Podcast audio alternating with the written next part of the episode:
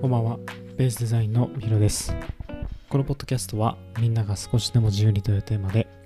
フリーランスデザイナーが投資内の日々を毎日配信するポッドキャストです。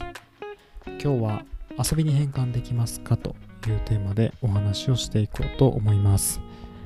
まあ、何でも仕事をする上でも日常生活をする上でも遊びに変換すると何でも楽しくできますよね。日常毎日やらないといけない家事だったり、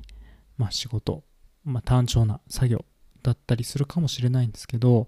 そういったものがま楽しみに変わる遊びに変換できるようになると楽しみに変わると僕は思います。こう楽しくなることでよりいいことっていうのはやっぱり余裕ができることだと思うんですよね。メンタル的に余裕ができて他のところにも気がつくようになったりいいように作用していくんじゃないかなと僕は思っています。今皆さんの仕事を思い浮かべていただいて自分の仕事が楽しくできないなとかそういった状態に陥っている人は余裕がないメンタルじゃありませんかね。僕は自分が会社員の時は全くそういった状態でした。いかにして楽しもうかっていうのを考えて入社してから1年なんかあんまり楽しくないなとぼんやり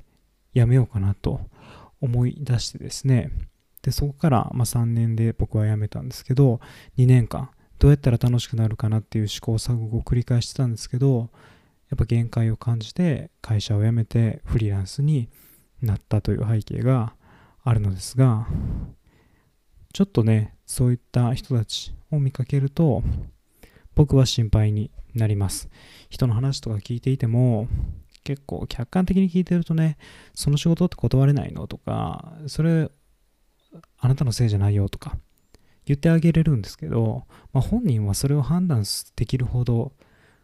余裕がないというか頭がヒートアップしていてあの仕事もこの仕事も終わらせないといけないみたいないっぱいいっぱいになっている状態なんで正しい判断ができなくなっていると思うんですよね。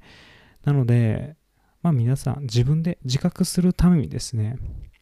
遊びに変換できるかどうかっていうのをやってみてください。もしできなかったらかなりメンタル的にやられているのかもしれないなと僕は個人的に思っています。僕はまデザイナーとして働いていてデザイナーってすごく過酷な労働環境にあるんですよね。すごくデザイン事務所っていうのは給料も安いし、まあ、朝から晩まで終電までやる日付変わるまでやるみたいなのが、まあ、毎日で、まあ、土日も、まあ、日曜日は休めるかもしれないけど土曜日はほぼ出勤みたいな感じなのが割とスタンダードなんですよね。これを仕方ないと受け止めたく僕はなくて自分でやりだしたんですけど、まあもちろんデザイン、事務所に行ってデザインばかりをすれば得れるスキルっていうのもあったのかもしれないんですが、まあ、そういったスタイルを今後も自分の次の世代に受け継ぎたくないと思ったので自分はフリーランスになって遊びに変換しながら自分の仕事をしています。心にゆとりがあって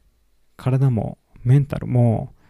健康的な状態だからこそ僕はパフォーマンスが高くなると思っていて煮詰めれば煮詰めるほどいいものができるとは思っていません。程よく遊びに変換しながらそれをプレゼンテーションしてお客さんにも楽しんでもらいながらもっとその先のエンドユーザーにも楽しんでもらうっていうのがやっぱデザインですね。